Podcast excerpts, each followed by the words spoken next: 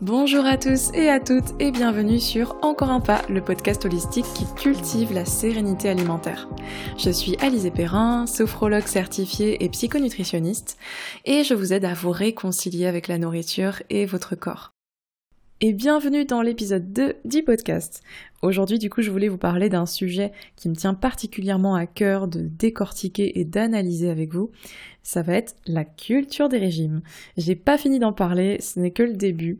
Mais aujourd'hui, je voulais vous parler plus particulièrement en fait des dangers de la culture des régimes et pourquoi en fait c'est un facteur déclenchant dans de nombreux cas de troubles du comportement alimentaire ou TCA. Et du coup aussi, le souci avec ces régimes, avec toute cette culture autour du corps mince, de la surveillance et du contrôle alimentaire, c'est qu'elle banalise des comportements qui sont en fait dangereux et qui font partie du spectre des troubles du comportement alimentaire. Donc on va voir tout ça.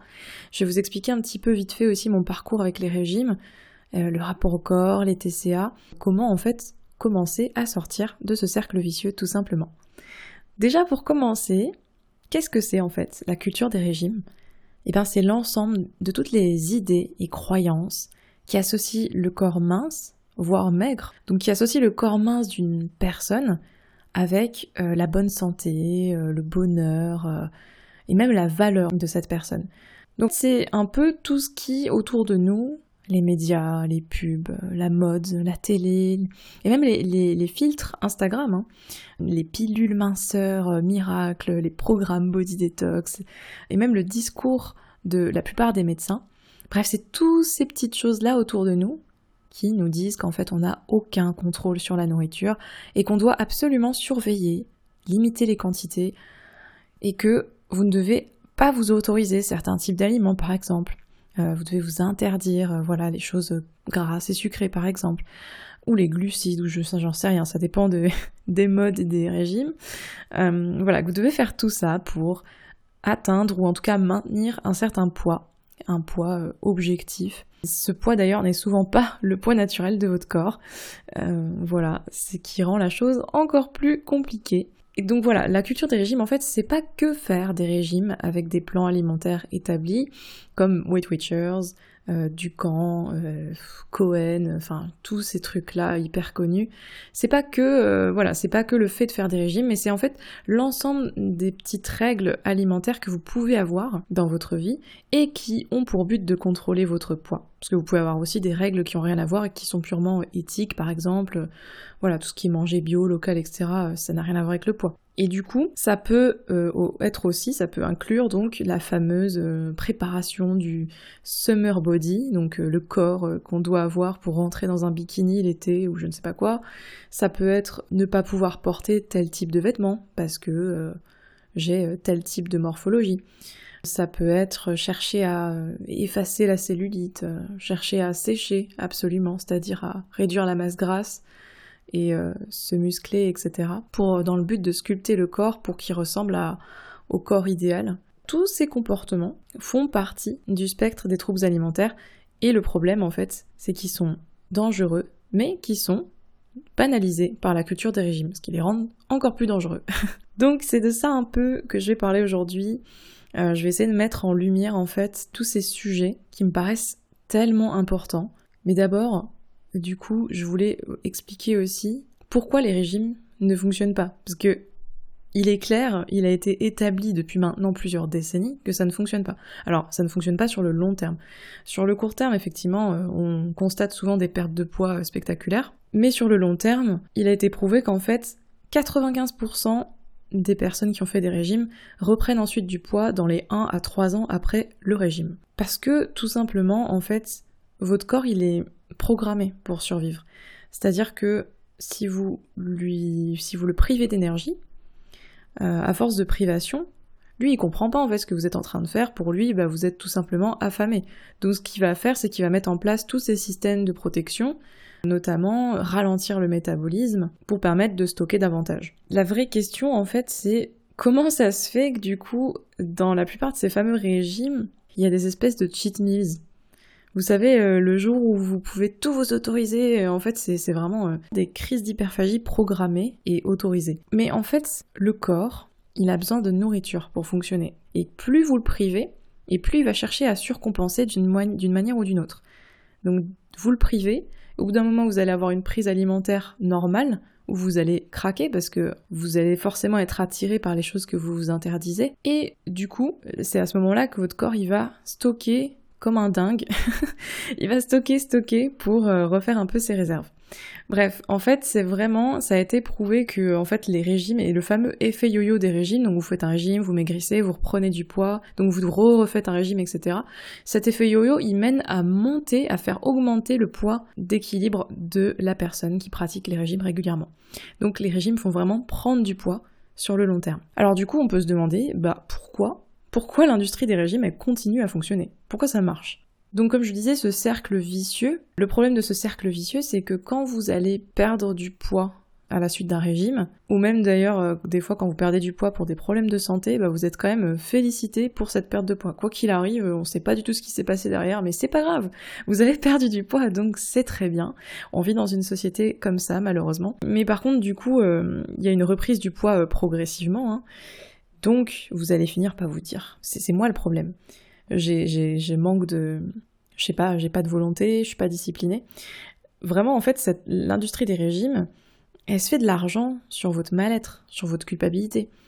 Et ça marche parce qu'en fait, elle vous fait croire que vous êtes accro à la nourriture. Il y a vraiment cette, croyance qui est très ancrée que euh, on est euh, on est addict à la nourriture, on est addict au sucre. Ça, c'est vraiment une mode ces dernières années. Et on doit absolument se discipliner, se contrôler. On doit surveiller les quantités, on doit surveiller le type d'aliments qu'on mange, on doit compenser au moindre écart parce qu'apparemment on fait des écarts. Et en fait, c'est impossible.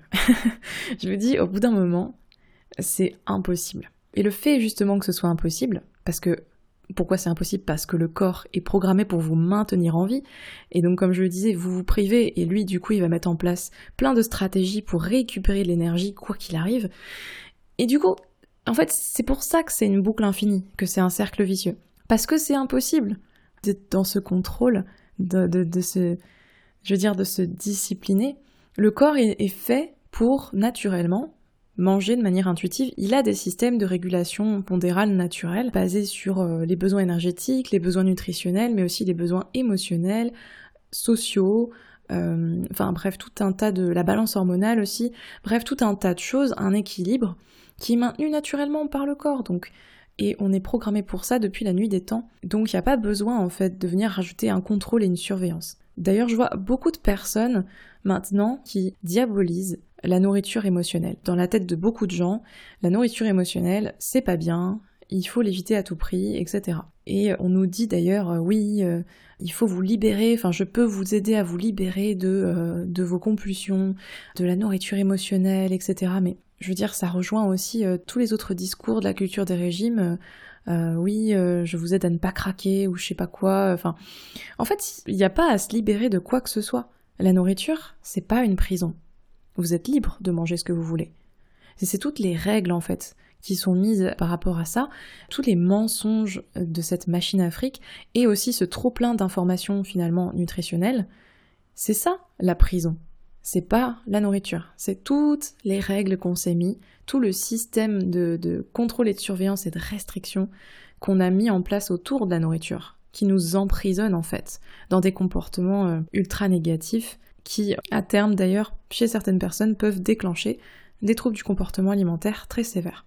D'ailleurs, du coup, je vais vous parler un petit peu des conséquences des régimes, notamment sur, euh, ben, la santé, hein, euh, globalement, le poids. Je vous ai parlé déjà du fait que sur le long terme, ça a été prouvé que voilà, on reprend du poids. Euh, encore plus qu'avant.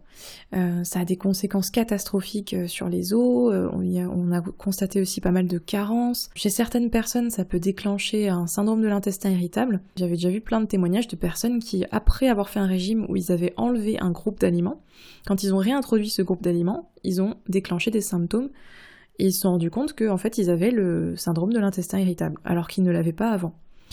Euh, voilà, il y a même des conséquences sociales et puis aussi ben, des conséquences sur euh, vous, votre estime personnelle, la valeur que vous vous accordez et aussi d'ailleurs vos valeurs de vie. C'est-à-dire que à force d'être dans les régimes et dans la recherche constante de perte de poids, il n'y a plus que ça qui compte, il n'y a plus que ça qui prend de la place. Et en fait, bah, vos valeurs de vie à vous, les choses qui vous drivent dans la vie, bah, elles comptent plus tellement. Elles ont moins de place pour s'exprimer. On peut voir dans le rapport de l'ANSES de 2010, qui est d'ailleurs un rapport très détaillé euh, que je vous conseille de, lire, je mettrai le lien en description du podcast. Ce rapport, en fait, il reprend de nombreuses études, des études euh, qui ont été faites dans les années 2000 et voire avant, en fait. Ça fait depuis les années 90 qu'on étudie euh, ces fameux régimes et qu'on sait qu'ils sont inefficaces et qu'ils sont dangereux. Donc ce rapport, alors qu'est-ce qui a été fait par l'ANSES? C'est qu'en fait, le groupe de, travail a repris en fait les régimes les plus connus euh, je crois qu'il y en a plus d'une dizaine qui ont été étudiés, hein. donc tout ce qui est euh, du camp, Cohen et tout ça, les, régimes hypocaloriques, euh, tous les régimes que vous connaissez un peu, et ils les étudient en détail. Ils ont étudié vraiment très très très en détail. Hein. Ils ont repris chaque nutriment, ils ont comparé par rapport aux apports journaliers, ils ont été vraiment hyper loin dans leur analyse, et du coup ils ont démontré aussi que non seulement les régimes ont des conséquences catastrophiques sur les os le foie, les reins, les muscles et euh, le cœur d'ailleurs des fois aussi.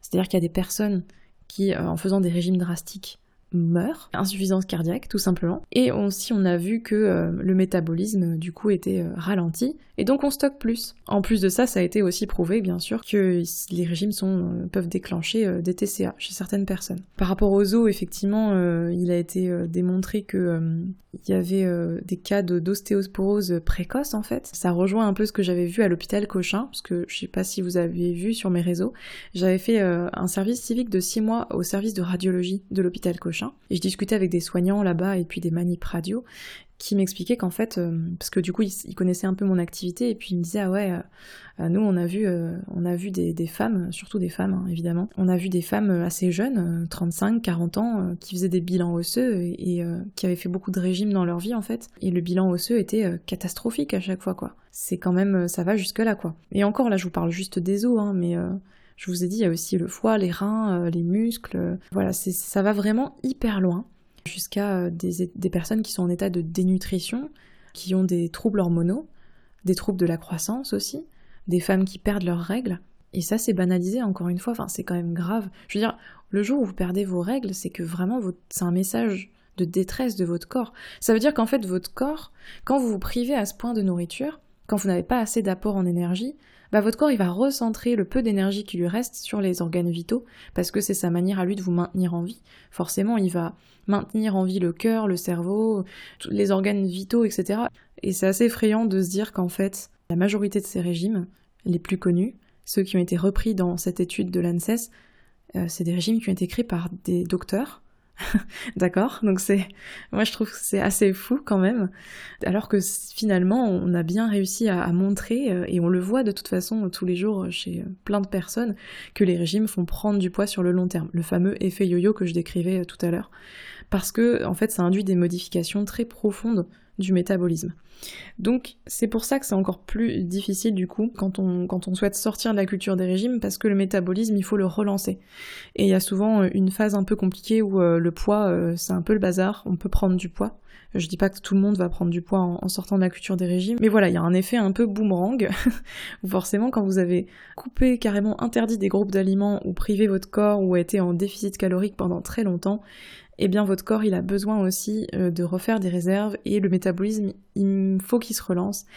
Et je pense que euh, c'est pour ça que euh, il faut vraiment se faire accompagner dans ces cas-là, de ne pas faire ça tout seul. Moi je vais vous parler un petit peu de, bah, de mon parcours avec les régimes, parce que j'ai vraiment été là-dedans depuis mon enfance en fait. En fait de base, avant de parler du tout premier régime, avant même tout ça, moi, j'avais déjà une relation compliquée avec la nourriture. Depuis petite, en fait, il y avait une période où je commençais un petit peu à, prendre du poids. Et tout de suite, en fait, j'ai été un peu euh, fliquée par mes parents. Et tout de suite, en fait, dès l'âge de 7 ou 8 ans, il y a déjà la notion d'aliments interdits qui a été introduite euh, dans ma tête. D'aliments bons et pas bons.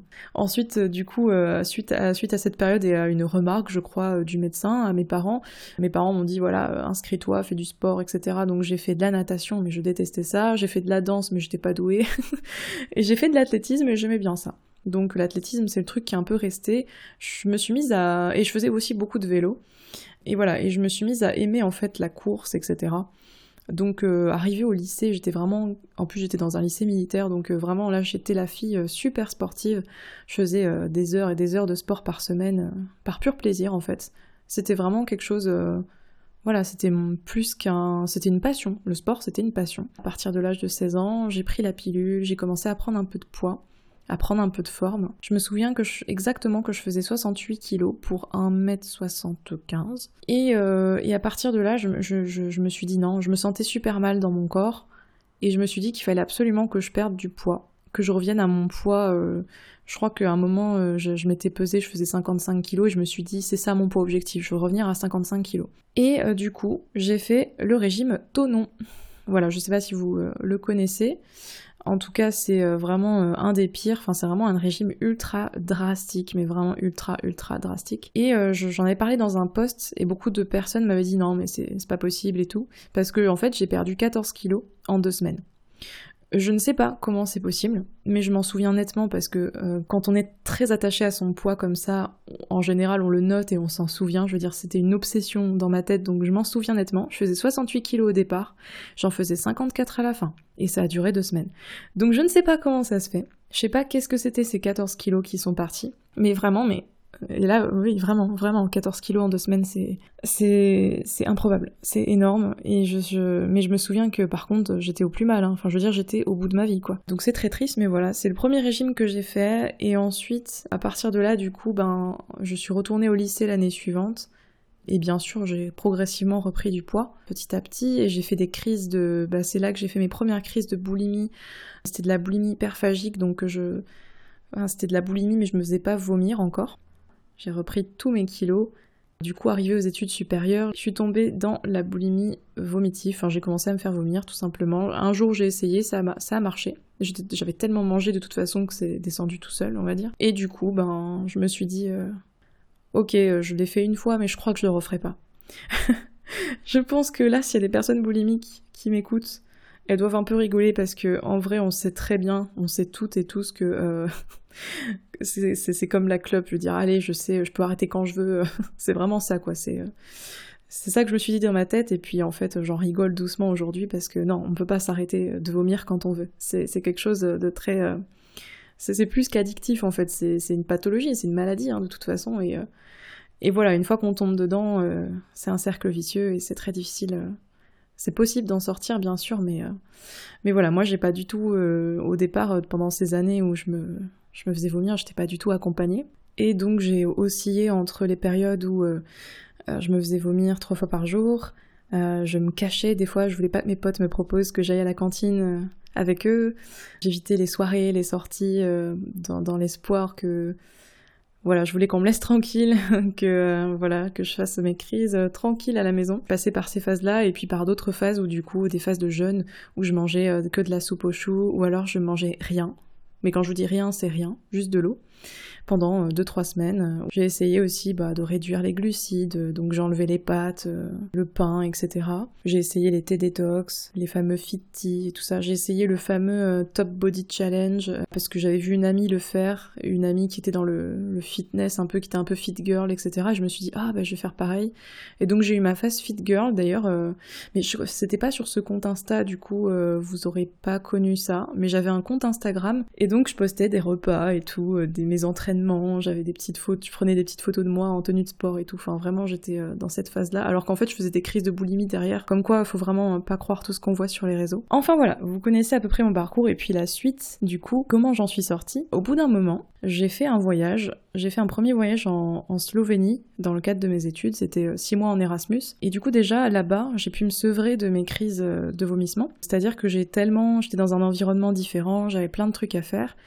Et ça m'a tellement coupé de ma routine que ça m'a sevré des vomissements. Je faisais encore un peu des, des crises d'hyperphagie, un peu, mais en tout cas, je me faisais plus vomir. Et au fur et à mesure, du coup, c'est pendant ce voyage que euh, j'ai pu un peu. Euh, j'avais un peu plus de temps parce que c'était un peu plus tranquille le rythme là-bas, des études. Et du coup, c'est pendant ce voyage que j'ai pu réfléchir et me dire, mais en fait, est-ce que tu veux vraiment ça pour ton futur? Est-ce que tu veux vraiment vivre comme ça toute ta vie, fonder peut-être euh, une famille ou des projets et puis continuer comme ça à te, faire du mal, etc. Et puis la réponse était bah non, je veux pas. Je veux pas. C'est, c'est pas possible. Donc là, j'ai commencé déjà à réfléchir. Mais j'étais pas prête encore à en sortir, j'avais trop peur de grossir. Je continuais à noter mes calories dans des petits carnets, etc. Je continuais euh, à, à avoir une sale relation avec mon corps, avec la nourriture. Et j'ai pris beaucoup de poids, mais j'ai tenu bon parce que je voulais plus me faire vomir. Ensuite, du coup, à l'été, euh, je suis restée comme ça jusqu'à l'été 2019. Et puis l'été 2019, j'ai fait un truc que j'avais envie de faire depuis longtemps, que je m'empêchais de faire, et je me suis rendu compte que je m'empêchais de le faire à cause de mon poids.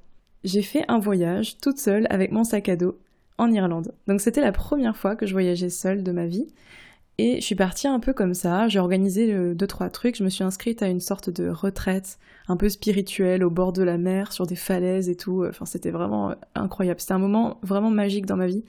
Mais avant cette retraite, du coup, j'ai visité un petit peu l'Irlande toute seule, euh, notamment Dublin, des spots un peu connus comme ça. Et pendant ce voyage, j'ai juste remis toute ma vie en question pendant une semaine. Voilà. j'ai juste fait ça. Euh, j'ai eu un, super déclic, quoi. Je pense que ça venait de, plusieurs mois, voire plusieurs années de souffrance et de réflexion, bien sûr, mais je l'ai vécu comme un déclic parce que d'un coup dans ma tête, je me suis dit, bon, là, ma vie, elle prend une direction que je veux vraiment plus. Déjà, en Slovénie, un an auparavant, je m'étais dit la même chose. Je m'étais dit, bon, là, euh, euh, je fais le point parce que ça va pas. Mais là, vraiment, il y a eu quelque chose qui s'est produit en moi, et non seulement euh, au niveau des TCA, mais aussi de ma vie professionnelle. C'est là aussi que j'ai un peu décidé dans ma tête que je voulais plus travailler dans la boîte où j'étais, je voulais plus être ingénieur, et que je voulais me tourner vers l'autre, vers l'aide à la personne. Je voulais accompagner des personnes euh, vers le mieux-être. Enfin, j'ai commencé à réfléchir à ça, à me dire en fait peut-être que ma mission de vie ce serait ça. Mais c'était encore très abstrait dans ma tête. Franchement, en plus, euh, ce qui est très drôle, c'est que pendant ce voyage, Vraiment, il m'est arrivé, mais que des merdes. Vraiment que des trucs euh, pas possibles.